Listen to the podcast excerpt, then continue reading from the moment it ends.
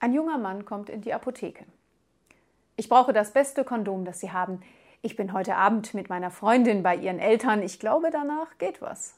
Der Apotheker verkauft ihm ein Premium-Kondom. Kurz danach kommt der junge Mann wieder, sagt, geben Sie mir lieber noch eins. Ihre Mutter soll auch heiß sein. Vielleicht habe ich einen Lauf und kann beide klar machen. Am Abend sitzt der Casanova bei seiner Freundin tief gebeugt über seiner Suppe, hält sich die Hand vors Gesicht. Seine Freundin flüstert, wenn ich gewusst hätte, dass du keine Tischmanieren hast, hätte ich dich nicht mit zu meinen Eltern genommen. Darauf der Freund, wenn ich gewusst hätte, dass dein Vater Apotheker ist, dann wäre ich gar nicht gekommen.